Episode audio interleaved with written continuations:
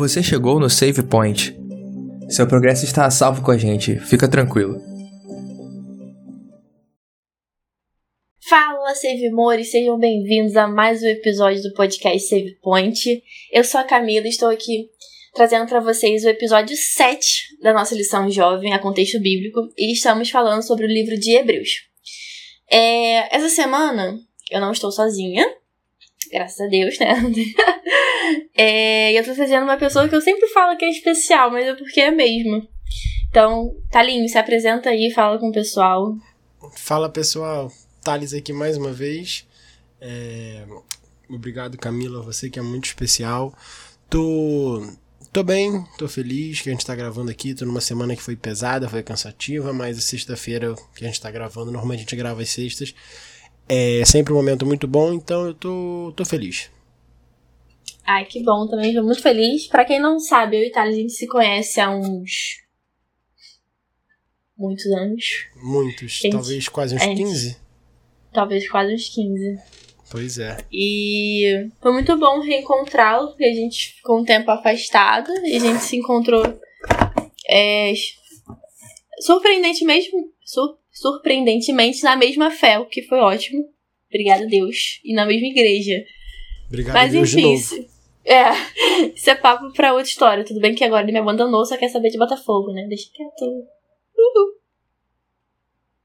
Ciúmes. Bom, gente, mas vamos lá. Brincadeiras à parte. É, eu gostaria de começar pela tirinha, né? O que a gente sempre começa, para quem já ouviu a gente mais de uma vez, sabe que a gente começa conversando sobre a tirinha. E a tirinha dessa semana, é, ela, eu achei incrível. Eu achei muito boa mesmo. É, o tema da lição é Jesus, a âncora da alma. Que acabou que eu não falei lá em cima. Mas a tirinha, ela vem trazendo o seguinte. Tem um anjo que aparentemente parece ser do mal. E uma pessoa de braços cruzados. Dessa vez foi uma tirinha só, gente. Não tem é, repartições. É só, uma, é só um quadrado, um retângulo, né? E a pessoa tá, tipo, pensativa e um anjinho do mal atrás falando assim: vai lá e faz o que você quer. Isso de negar o próprio eu não precisa. Isso de. Eita, calma aí. Vá lá e faz o que você quer. Isso de negar o próprio eu precisa ser atualizado. Não é exatamente isso que a Bíblia quer dizer. Ficar apontando tudo como pecado é coisa de quem ainda tá na bolha. Deus é amor. E se você ama o próximo e tem um bom coração, é isso que importa. Deus quer que você seja feliz do seu jeito.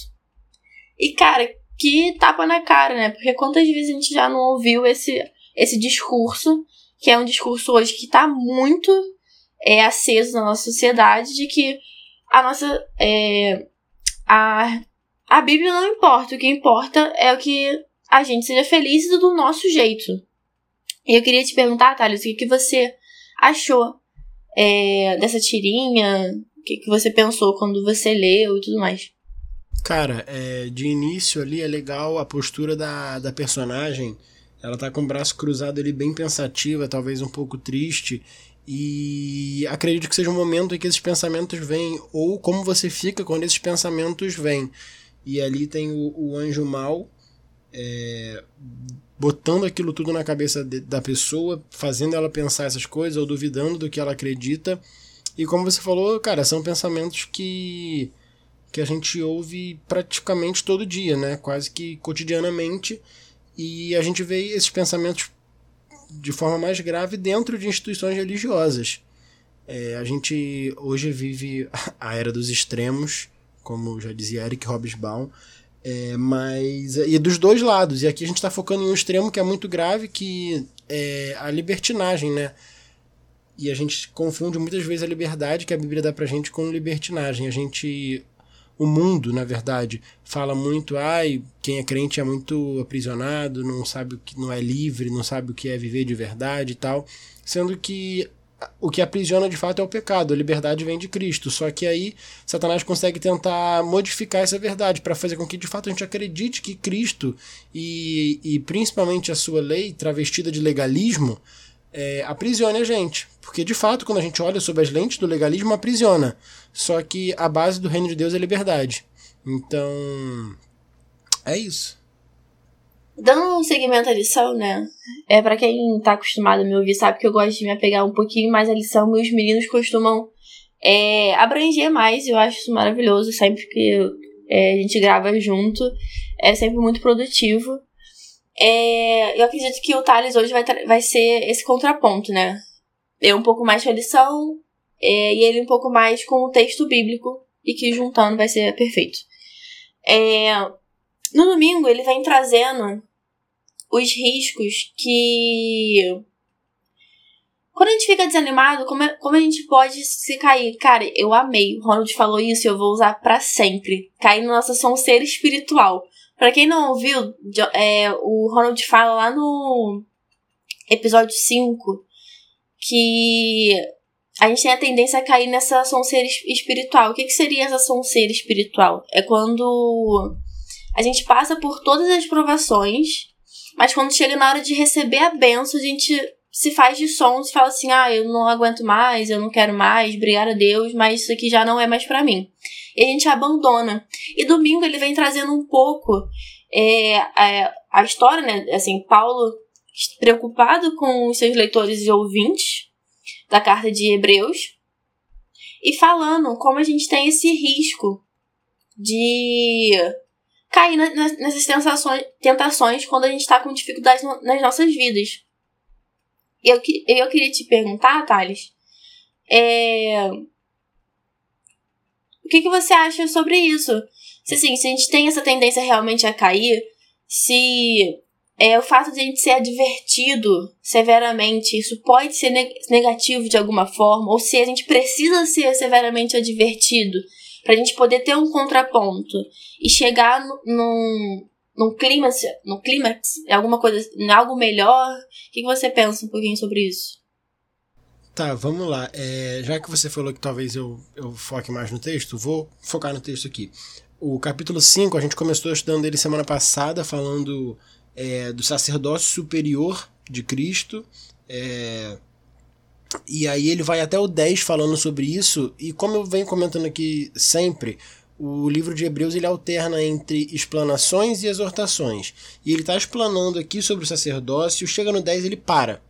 E ele começa a, a partir do 11 uma exortação, ou seja, um, um, um conselho, mas um, um, conselho mais mais severo, não sei a palavra, enfim, uma exortação. A palavra certa é exortação. E ele começa uma exortação. E aí eu preciso falar que quando eu comecei a ler o capítulo 11, o, capítulo 5, verso 11, eu lembrei já do Ronald, da parada da sonceira espiritual. Por quê? É, o capítulo 5, a partir do verso 11, começa a falar do, dos hebreus, quem estava lendo a carta. Então, o autor escreveu aqui, como a gente já falou, para pessoas que não eram novas na fé pessoas que já tinham conhecimento anterior sobre as escrituras. E o autor aqui fala que. É, eu vou ler. O, a partir do 11 até o 14 diz assim: A esse respeito, temos muitas coisas que dizer e difíceis de explicar, porquanto é, vos tendes tornado tardios em ouvir. Pois, com efeito, quando devias ser mestres, atendendo ao tempo decorrido, tendes novamente necessidade de alguém que vos ensine, de novo, quais são os princípios elementares dos oráculos de Deus. Assim vos tornastes como necessitados de leite e não de alimento sólido. Ora, todo aquele que se alimenta de leite é inexperiente na palavra da justiça porque é criança, mas o alimento sólido é para adultos, para aqueles que pela prática têm, sua facu têm suas faculdades exercitadas para discernir não somente o bem, mas também o mal. E aí, a parada da sonceira é o seguinte, cara, eles aqui já tinham passado por algumas provações, no sentido de que é, o autor da carta deixa claro que o que ele estava falando não era um assunto fácil. Ele fala que temos muitas coisas para dizer e difíceis de explicar. E ainda assim, então ele tinha essas duas dificuldades. Era um assunto difícil e os ouvintes não estavam querendo ouvir. Então eles estavam. não estavam empolgados, sabe? E ele fala, cara, isso devia, vocês deviam ser mestres nisso. Então quando vocês. Vocês tinham tudo para ir, ou seja, vocês passaram por todo um processo. Quando vocês eram para se apossar dessa benção, ou seja, quando vocês eram para ser mestres na palavra, cara, vocês largaram de mão. E aí, isso eu lembrei bastante do Ronald. É, e nessa. E algum, alguns outros comentários aqui bem legais quando a palavra inexperiente, quando fala que, olha, é, todo aquele que se alimenta de leite é inexperiente. Essa palavra inexperiente ela, ela é traduzida como um trabalhador não qualificado.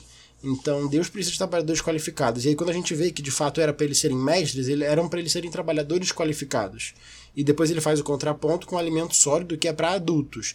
E a palavra adulto é traduzido como perfeição, maturidade. Então a gente entende que biblicamente ser perfeito é ser maduro. E maduro nesse contexto aqui ainda está falando sobre entendimento da palavra, sobre conhecimento da palavra, e muito mais do que conhecimento da palavra, é conhecimento da palavra não apenas técnico, mas entender a necessidade de você avançar espiritualmente. Porque isso aqui é o que aconteceu com os hebreus, eles não avançaram espiritualmente. E aí a pergunta da Camila já está indo de encontro com isso.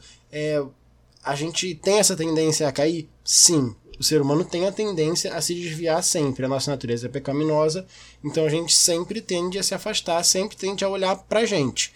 É, então acredito que há necessidade de exortações, só que a gente precisa entender exortações. E na Bíblia os autores são craque em exortações. A gente vê Paulo nas outras cartas que Paulo escreveu, porque essa aqui a gente não tem certeza se foi Paulo, é só um chute. É, ele sabia com quem ele estava falando, então ele sabia quando exortar, como exortar. Por exemplo, o autor dessa carta, ele sabia que os ouvintes, os leitores dele, eram pessoas que já tinham conhecimento de Bíblia. Ele poderia talvez exortar de uma maneira mais firme, porque eles falam, cara, vocês conhecem.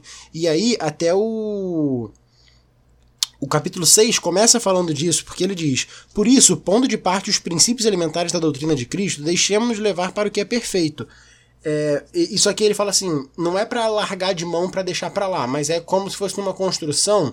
Quando você bota as vigas de aço para firmar, você deixa ela de lado porque você vai botando outras coisas por cima. Então ele fala, cara, o básico vocês já sabem, vamos seguir em frente. Então ele sabia como ele estava exortando. E aí fica outro outro aprendizado que a gente tem que ter.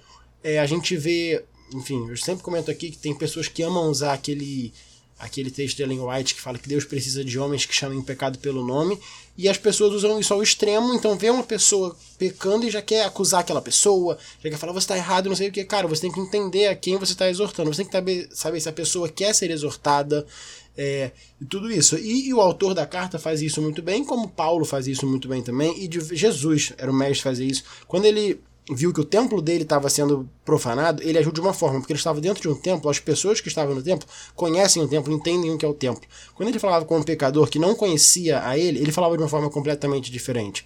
Então, sim, é necessária exortação, só que uma exortação pensada, digamos assim. Muito bom. É, eu concordo com, contigo. E até pra. Assim, pra nossa vida, né? Porque eu acho que se a gente não não receber algum tipo de advertência, algum tipo de puxão de orelha, a gente não consegue se regular. E isso dificulta muito é, a capacidade que a gente tem. Capacidade não, que pra mim né, a gente tem zero capacidade para isso. Mas a gente ente, o entendimento que a gente precisa ter, a gente diminuir o nosso eu e colocar o Cristo realmente como líder da nossa vida. E como mantenedor realmente, como pessoa que vai liderar e que a gente né, se esconda e deixe é, e se deixe levar, né?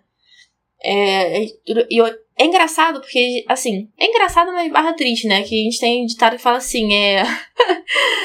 é camarão que dorme, onda leva, né? Mas eu acho que é exatamente isso que a gente deveria ser com Cristo. A gente deveria dormir e deixar Cristo levar a gente. E eu queria perguntar um pouquinho pra você, Thales. É... Por que a gente sente tanta essa dificuldade de diminuir o nosso eu para deixar é, o resplendor de Cristo agir nas nossas vidas. O que, que, você acha que. Por que, que isso acontece? Assim, é óbvio, a nossa é, tendência pecaminosa, nossa natureza caída, isso com certeza. Mas o que você acha que, tipo assim, além disso, é a arrogância, é a nossa ganância? O que, que você acha que aflora esse nosso, a nossa dificuldade? Cami, eu acho que é, não é algo específico, mas é, é algo específico para cada pessoa. E cada pessoa tende a colocar o próprio eu na frente. Então, para mim, talvez seja é, egoísmo, soberba. E, e aí, quando eu coloco o meu eu na frente, eu tendo a falar, cara, não, isso não é soberba, é o meu jeito. eu sou assim mesmo e tal. Então eu acho que o processo, né, isso como você falou, vem da nossa natureza pecaminosa, que tende com que a gente faça e tenha desejos errados. É, só que essa natureza pecaminosa, cada um tem uma coisa que é mais difícil para si. Então eu acredito que é, o, e, e, isso é aflorado quando a gente coloca a gente em primeiro lugar.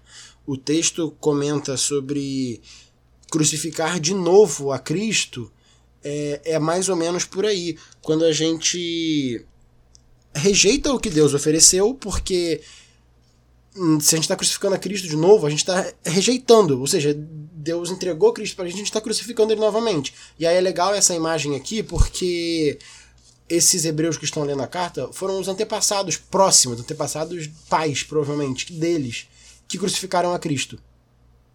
Então, eram pessoas que eram para saber quem Cristo era, não, não souberam é, e, e, crucificaram. Então, quando o autor fala, e de novo crucificaram para si mesmos os filhos de Deus, está é, tá falando aqui que eles rejeitaram sacrificar o eu, que era o momento do sacrifício, agora é a hora de me sacrificar. E eles escolheram sacrificar o que Deus deu para eles, que era o próprio Jesus. Então, é isso, para mim é isso, a partir do momento que a gente rejeita o que Deus dá pra gente. Muito bom. É, lição vem trazendo e eu achei muito interessante, e tá até grifado, e eu entendi a importância disso, é porque lá no finalzinho da lição ele vai falando assim, né? Ou seja, enquanto a pessoa não escolher totalmente se afastar de Cristo, ainda viverá a esperança de salvação. Quando eu li isso, a primeira coisa que me veio à cabeça, e eu não sei quem me contou isso a primeira vez, eu ah, provavelmente eu ouvi aqui, provavelmente foi alguns meninos que, que comentaram. Ou algum convidado, alguma coisa assim que é a história do muro. Né? E qual é a história do muro? É, tem uma pessoa ela está em cima do muro, e de um lado tem os anjos maus e do outro lado tem os, os anjos bons. E do lado do, do pessoal do bom, é, bom né? É, os anjos estavam fazendo. Estavam pulando, estavam chamando, estavam gritando, estavam é, se esforçando para que a pessoa é, voltasse para Cristo, né? Que pulasse para o lado bom de vez e permanecesse lá no céu ali com eles é, habitasse com Deus, novamente. E o lado dos, anjos, dos anjos maus. Só que os anjos maus estavam, tipo assim. Como se nada tivesse acontecendo, como se não tivesse ninguém ali, totalmente é, ignorando a presença da pessoa ali. E a pessoa pergunta: Ah, por que, que vocês não estão fazendo questão da minha presença? Aí o anjo responde, né? Porque o muro é meu. Né? O muro é de Satanás.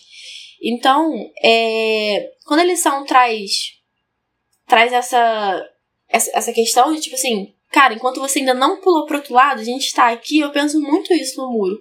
Por mais que o muro possa ser de fato é, Satanás, você ainda tá ali.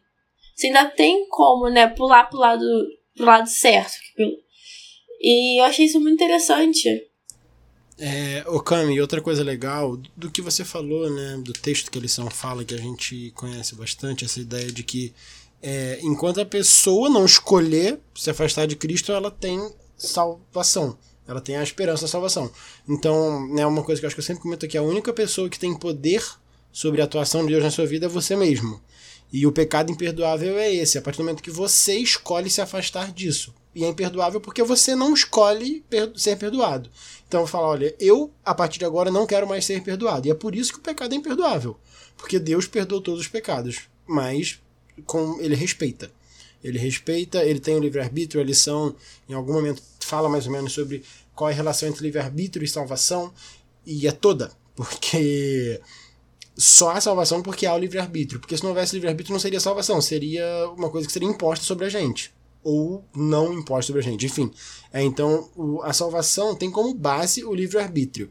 E isso que você falou, a história do muro, que é bem famosa e tal, é a ideia de que o grande conflito, cara. A gente vive o grande conflito. A gente esquece muitas vezes que a gente vive o grande conflito. Então, você não se posicionar do lado de Deus, você já está se posicionando. Você já está escolhendo não ficar com Deus. Por mais que você fale, eu não quero ficar com Deus. Não, você não fala isso. Só que você fala, tipo, cara, eu não sei ainda. O não saber, não existe um, um neutro. Então, nesse momento que você escolhe ainda talvez não estar com Deus, só tem outra possibilidade. E aí vocês sabem de que possibilidade que eu estou falando. É por isso até que o, no capítulo 6, no início ali, o, o autor fala tanto sobre arrependimento. Ele fala não lançando de novo a base do arrependimento de obras de obras mortas, da fé em Deus, e ele segue ali algumas coisas que são a base do cristianismo. É, mas é interessante que eu estudando, eu descobri que essa palavra arrependimento é, é, ela é traduzida como metanoia. E aí, metanoia significa mudança de mente. Então, pega tudo que a gente falou aqui e entenda que arrependimento é mudança de mente. Então, quando você se arrepende, você não fica triste porque você cometeu um pecado. Isso não é arrependimento, isso é remorso. É, é remorso normalmente baseado num legalismo que você tem, que você sabe que, ai, as pessoas sabem que é errado, eu fiz uma coisa errada, meu Deus, misericórdia, me perdoa, porque você está imerso num, normalmente num ambiente igrejeiro de legalismo. É, agora, quando você entende que arrependimento é mudança de mente, cara, isso aqui de fato acontece uma mudança de mente na sua cabeça. Sua cabeça expande, abre e você começa a entender melhor. Porque se eu me arrepender, é eu mudar o meu pensamento, e aí eu acabei de falar que só tem dois pensamentos possíveis, ou você está com Deus ou você não está com Deus. Quando você muda o seu pensamento, a partir do arrependimento, é porque você escolhe estar com Deus. E aí você está salvo. Por isso que o arrependimento leva à salvação. Por isso que a boa nova que João Batista sempre pregava era o arrependimento.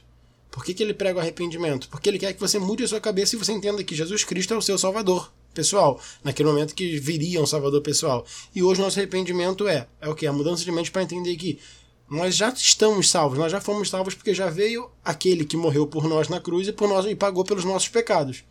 Então, essa é a base do cristianismo. A base é o arrependimento. E a partir do momento que a gente leva é, o arrependimento como, como a base, a gente precisa entender que não tem outro jeito é, a não ser que Jesus seja o caminho para esse, esse arrependimento. Não tem como a gente chegar ao Pai, senão, né? Jesus já falava, não tem como chegar ao Pai senão por mim. É, exatamente, então, Cami.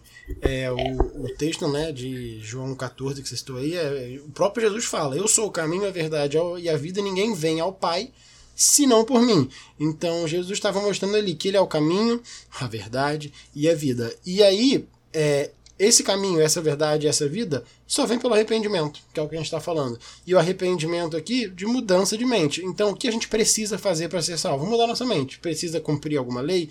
Precisa. Isso vai trazer salvação para a gente? Não. Só arrependimento que é a mudança da nossa mentalidade.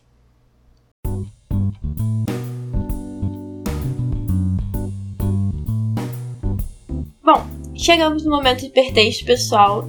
E eu normalmente eu sempre leio a palavra antes, eu queimo, sempre queimo largada. Todo quem já me conhece sabe disso, mas dessa vez eu tinha um bom motivo, eu sou a host. Então eu poderia. E eu tomei proveito disso. E eu gostei muito da, da palavra do hipertexto essa semana. É, porque, inclusive, foi uma coisa que eu tava orando um pouquinho antes de de começar a estudar a lição para poder gravar. E quando eu olhei, eu falei assim: caraca, foi muito isso do que eu estava pensando e conversando é, com Deus. Acho que foi por isso que eu gostei tanto da palavra da semana. É, a palavra da semana é coração. E eu queria te perguntar, Thales, o que você acha? É, o que você pensa quando você escuta a palavra coração? É, cara, assim, eu pensei em mente. Por quê? Porque muitas vezes na Bíblia, principalmente nos textos poéticos e tal, quando a gente fala sobre coração, a gente está falando sobre mente, sobre os nossos pensamentos, tal, não necessariamente sentimento, mas é, enfim, o nosso coração quer dizer o que a gente pensa, nossa racionalidade. E é o que a gente tem falado aqui, né? Nosso pensamento acerca do arrependimento e tal, entendeu? Então foi isso mesmo, foi algo bem direto que eu pensei assim, a palavra é mente eu pensei. enganoso. Nosso Bom, coração Davi, é enganoso. Exatamente, Davi comentava que o nosso coração é enganoso. Daí a necessidade do arrependimento, né? Exatamente. Porque a partir do momento que a gente coloca Deus em primeiro lugar, a gente deixa o nosso coração e a nossa e a nossa pecaminosidade de lado para Deus guiar a nossa vida e as nossas escolhas. Exatamente, a gente coloca o nosso eu é, embaixo né, de Deus. Deus sendo primeiro e a gente vindo depois. E eu sempre penso assim, é, por que, que eu pensei enganoso, né? É, eu estava conversando com Deus sobre até mesmo essa questão de colocar é, primeiro o reino dos céus e as outras coisas serão acrescentadas, né? É, Talinho passou por isso, estudou muito, sabe? O que é estar tá, tá, tá nessa vida, né? De. Continuo estudando até hoje, tá, gente? Não é que ele tenha parado, não. É, mas sabe que é essa vida de estudante de pré-vestibular e sabe como isso às vezes pode sei lá, influenciar a gente de alguma forma, eu tava orando a Deus pedindo, pai, que, que eu esteja sempre colocando né, o teu reino em primeiro lugar. Porque às vezes eu quero fazer outras coisas e não. E não, e não quero estar tá aqui fazendo isso, eu quero estar tá resolvendo primeiro minha vida. Então essa pressa, até mesmo um pouquinho do que o Bauman fala, né? Da modernidade líquida, dessa vantagem, tipo assim, a gente tá querendo tudo agora, nesse instante. E eu acho importante saindo um pouquinho da lição, né? A gente tá sempre conversando isso com Deus, dessa necessidade que a gente tem de estar, tá, de certa forma, doutrinando o nosso coração, né? Porque o nosso coração é enganoso.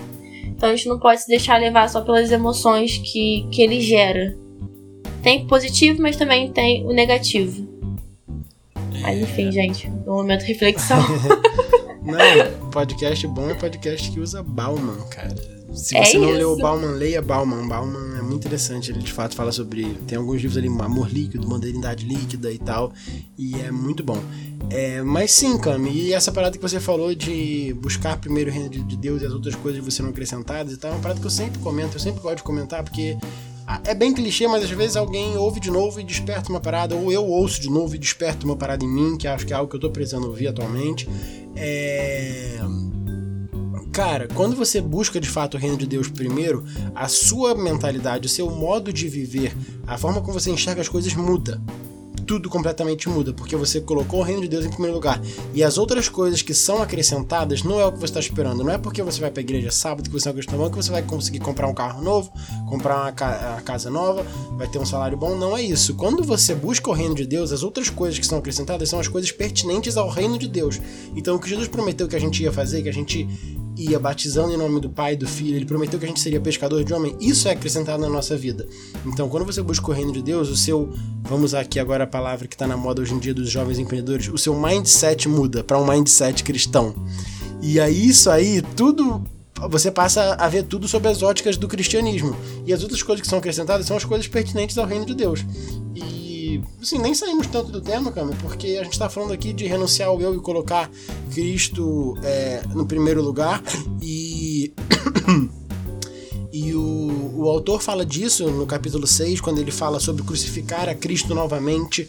É, é interessante essa, é, essa ideia aqui. No grego, quando tá normalmente fala de crucificar novamente, só quer dizer crucificar. Mas nesse contexto específico, porque eles já sabiam que Cristo tinha sido crucificado, estava falando de crucificar novamente de fato como se eles, vocês sabem que já foi crucificado. E agora você, o, o, sacrifício que você tem que fazer agora é o, o, seu sacrifício próprio. E você escolhe sacrificar a Cristo ao invés de si próprio. Então é, é quando a gente não escolhe colocar o reino de Deus em primeiro lugar. É exatamente isso. E tem ditado assim que é ruim né? Mas que a gente faz muito que é a gente só percebe é, o que a gente se que a gente gostava de alguma coisa realmente quando a gente perde né a gente só aprende a dar valor quando perde. É, por que, eu tô falando isso agora? Porque esse mês de dezembro, janeiro, eu fiquei viajando muito. Obrigada a Deus pela oportunidade, mas ao mesmo tempo eu senti muita falta de estar na igreja. É, porque eu tive que remanejar meus compromissos, faltar a maioria deles. Eu tava vendo que o reino de Deus não estava sendo posto na minha vida como eu sei que ele deveria ser. E por isso que eu, que eu gostei muito quando é, quando a lição trouxe esse tema, né, de colocar é, o nosso eu em submissão em relação é, a Deus. Mas seguindo, seguindo um pouquinho, eu queria falar ainda na quarta-feira que para mim é. Ah, gente, perdão, Cris, não me mata. É isso, gente, eu sou host, mas eu sou enrolada. Você tem que me aceitar assim. Brincadeira. É... Lembrando que você pode comentar é, a, o que você achou dessa palavra. Às quarta-feiras a gente joga lá a caixinha no nosso Instagram, que é pod, arroba podcastsavepoint, tudo juntinho. É só jogar lá no Instagram que você vai achar a gente com, facilidade. E nas quartas-feiras a gente posta é, a nossa caixinha para você colocar o que, que você achou é, dessa palavra, o que, que você pensou quando ouviu. E sábado a gente posta nossa rede semântica. Então comentem bastante para nossa rede semântica, semântica ficar bem grande, ficar bonita como tem ficado. E muito obrigada pela participação de vocês, amores. É, mas continuando um pouquinho, eu queria falar que é, ainda na quarta-feira, né? Pra mim é o ponto chave da lição, ponto alto da lição. É, se você não concorda, tá, você pode até depois comentar que ele vem falando que será que a gente precisa atualizar a Bíblia? Tipo, a gente precisa modelar a Bíblia hoje, a nossa cultura. A gente precisa realmente relativizar as coisas. O que a tirinha veio tra trazendo lá em cima sobre ah, Jesus te, é, Deus te ama do jeitinho que você é, você não precisa é, aceitar as coisas que a Bíblia fala, você não precisa guardar o sábado, você não precisa é, ter comunhão com Deus, tudo isso, né? É, eu queria te perguntar, Tari, se a gente realmente. É, que esse. Essa forma que a gente tem tratado a Bíblia de forma leviana, como isso tem impactado hoje a nossa geração, como impacta, é, impacta a gente hoje vendo na igreja. Fala, fala um pouquinho sobre isso. O bom é que você joga a polêmica no meu peito, né? Eu tenho que agora matar, dominar e sair jogando, mas vamos lá. É... Eu sou só comentarista, filho. Cara, então, como eu comentei no início, é, a gente tá vivendo. Isso eu tô falando, pessoal, da minha realidade, do que eu vejo nas redes sociais, principalmente, que é onde eu tenho um contato maior com o universo cristão, é, no sentido de ver mais pessoas comentando, e parênteses aqui, vamos entender que eu estou na minha bolha. É, eu trabalho na área de dados, o Cris e o Xande também, a gente entende que existe um algoritmo que acaba mostrando uma, uma bolha pra gente, é, mas é bom porque a gente está falando sobre bolha aqui também, e vamos lá. De, de, é, premissas colocadas na mesa, vamos falar. A gente está vivendo uma era de extremos em tudo. No universo religioso, no contexto religioso também é, onde ou o discurso que a gente vê é esse de que não, Deus é amor, ele te ama, você pode fazer o que você quiser e não se preocupa com isso. Isso é completamente verdade? É. Ponto. O outro discurso que a gente tem é o que? Você precisa seguir a lei porque só assim vai dar tudo certo, você tem que chamar. É, num, enfim, um, um, discurso mais legalista, onde é, focam muito na lei. É preciso focar na lei? É, é verdade. Então eu, os dois discursos têm verdades. Só que são pontas de verdade que não se aprofundam. Então, quando a gente fala que ai, Deus é amor, ele te ama e você pode fazer tudo o que você quiser. Verdade. Isso é uma verdade. Só que entra a questão do dever, poder e querer. Você pode fazer tudo o que você quiser? Você pode. Você deve? Isso aí vai do seu estudo com a palavra para você entender. Você quer Aí vem a mudança de mentalidade em relação ao arrependimento que a gente está falando. Eu hoje estou em uma religião que não me fala o que eu posso ou não posso. Eu estou numa religião que eu vivo o que eu quero ou eu não quero viver, porque eu entendi o que é Deus para mim, eu entendi o que é a palavra de Deus para mim e pelo menos eu tento. Eu falando isso aqui me dá, dá a impressão de que eu sou, nossa, o Thales é o crentezão. Não, pessoal. Eu estou falando que eu tento viver uma religião onde eu entendo que não é poder ou não poder, mas é querer e dever ou não querer e não dever fazer alguma coisa. Então, é, esse é o ponto onde as pessoas param. As pessoas não falam até aqui. As pessoas falam que não, faz o que você quiser porque Deus é amor e tal. Legal. É, e aí uma parada que eu sempre comento aqui é um poeta barroco brasileiro, Gregório de Matos, ele era conhecido como Boca do Inferno, e ele tem um dos textos mais famosos dele que fala assim: Ah, Deus, pequei porque eu tenho pecado mesmo, mas tá tranquilo porque você sempre vai me perdoar. Então eu só peco porque você vai me perdoar. E eu vejo muito isso nesse. Na tirinha, por exemplo, que é o que o anjo mal tá falando ali. É, não, peca, Deus perdoa e tal. É bom que. É, o Gregório de Matos fala assim: não, você vai ser mais perdoador se eu pecar mais, sabe? É, e o, o, outro extremo é o que? Cara, você não pode fazer nada, você tem que fazer tudo certinho, porque só assim você vai ser santo. E a gente já comentou muito sobre santificação aqui, sobre o que é ser santo, o que é santificação. Então, é não é nada novo esse, esse, esse dilema, pessoal. Biblicamente a gente conhece isso como salvação pelas obras e salvação pela fé. Só que as pessoas levam os dois para os extremos e gera mais discussão. É, e aí deixar claro que, de novo, a, a, as obras salvam? Salvam. As, as suas obras levam salvação para as outras pessoas. Suas obras são testemunhos do amor de Deus na sua vida. E você, pessoalmente, só é salvo pela sua fé. Então, acho que dei uma vaselinada, consegui fugir um pouco da polêmica, mas respondi. Respondeu sim, foi ótimo, inclusive. Obrigada, Thales.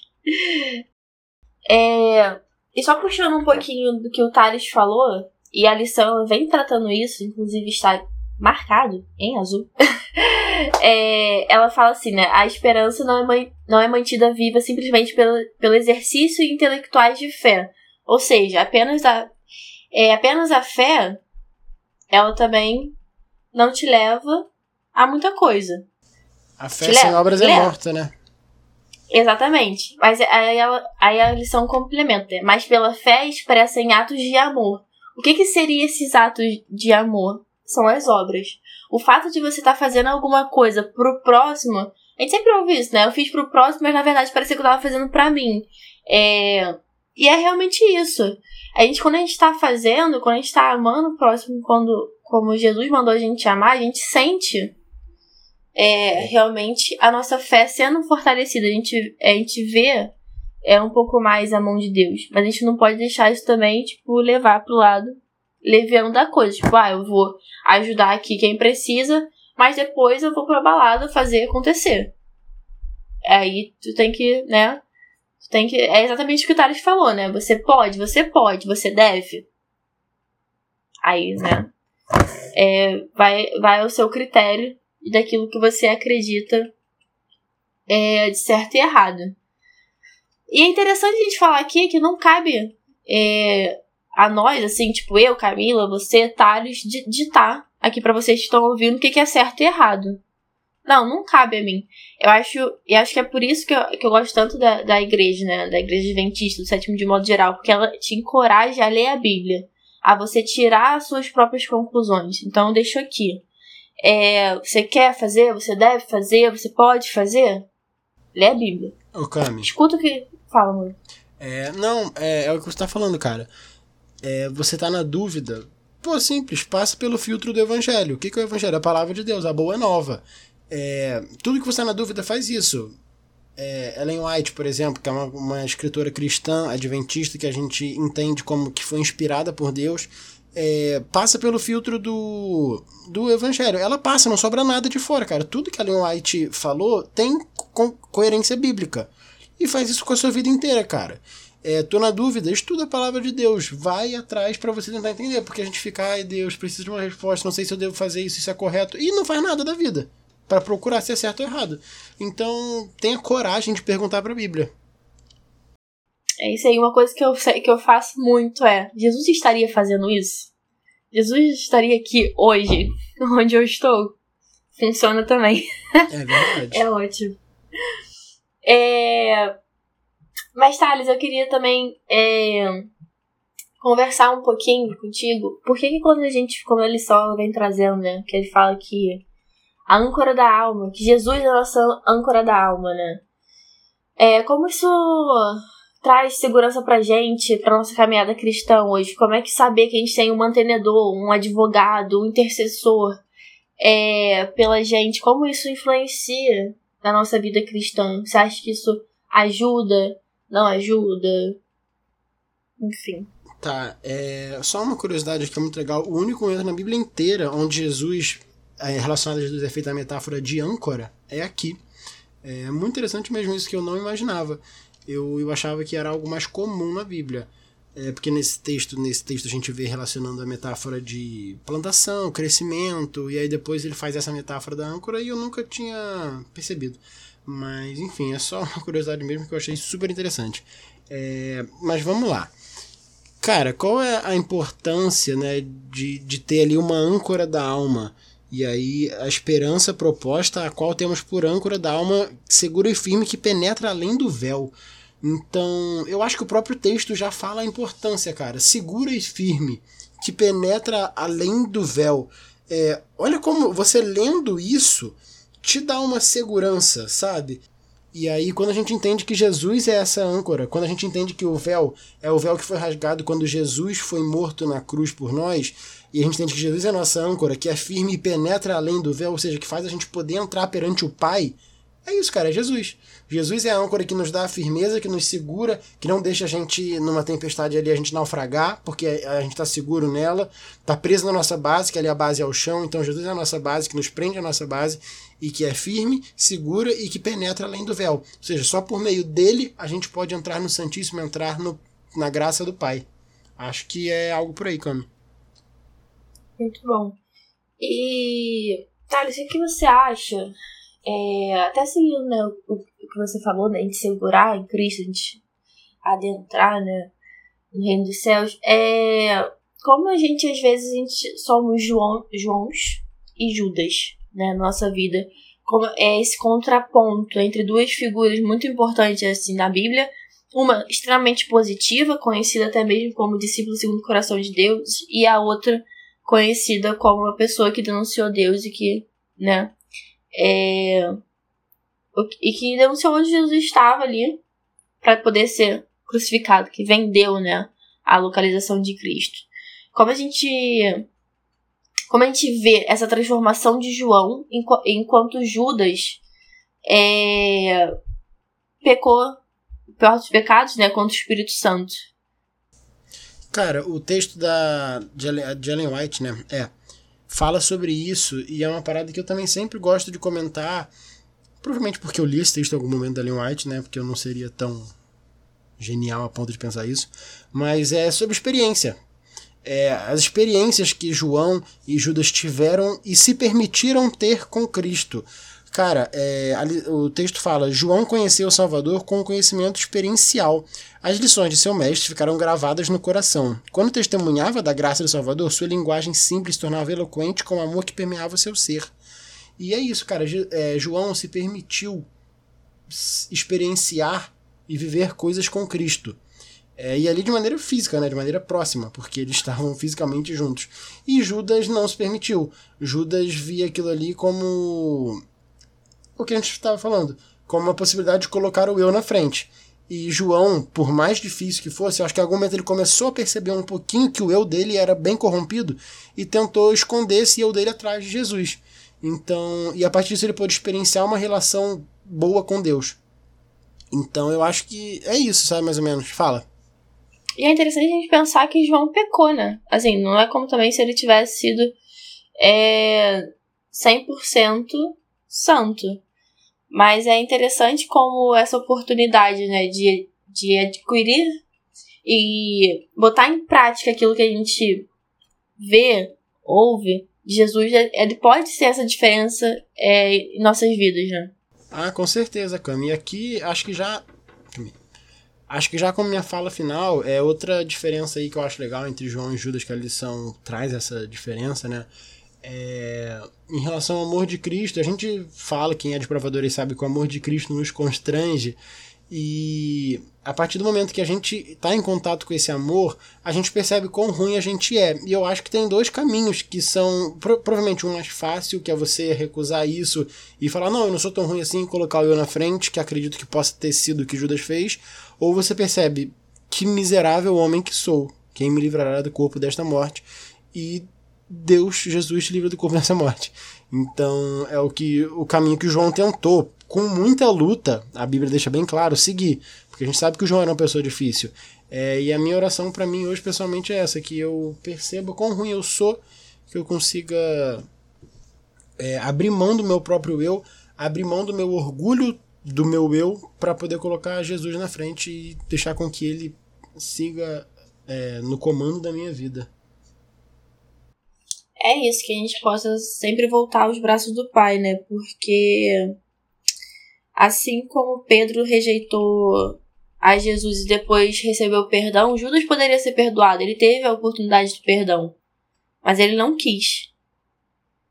Então, hoje que a gente possa ter noção do, dos nossos pecados e ter noção ainda mais que a gente tem para onde correr, que a gente tem um mantenedor, que a gente pode é, se voltar para Cristo. Então fica aqui, gente. É, essa vai ser a minha fala final também. É, eu quero agradecer Altalinho por estar aqui por, comigo, por estar maravilhosamente gravando, gravando mais um episódio, mais uma lição. Eu tô muito feliz de estar aqui. Gostaria de agradecer também a você que está aqui semanalmente com a gente, nos ouvindo, comentando lá na nossa, na nossa rede semântica. É, posta é, os nossos. Bota, bota nos status que está ouvindo a gente. Entrando no sábado, né? Ouvindo a gente. A gente tem. É, a gente fica muito feliz de estar tá podendo ser, de certa forma, uma ponte, né? É, entre você e Deus, entre você e a lição. Enfim, a gente fica muito feliz de estar tá aqui. A gente é muito grato a Deus. Então é isso. Eu gostaria de agradecer também a Deus pela presença e ao Espírito Santo por estar tá aqui conosco, conosco hoje. Lembrando a você que também pode nos ouvir lá no site da Contexto Bíblico, que é www.contextobiblico.com.br. Lá você encontra vídeo, podcast, as tirinhas e muito mais. Não esqueça também de seguir a nossa página no Instagram, que é @podcastsavepoint, tudo juntinho, bem fácil de achar. Lá você vai ter nosso, vai ser um meio de interação, mas se você tiver alguma dúvida, alguma sugestão, você também pode mandar mensagem pra gente no nosso e-mail, que é pod.com savepoint.gmail.com. Tá bom, Save Amores? Que você possa compartilhar com seus amigos, que a gente possa sempre estar tá, é, juntos na caminhada até a Cidade Santa. E é isso, gente. Beijos, muito obrigada e até a próxima.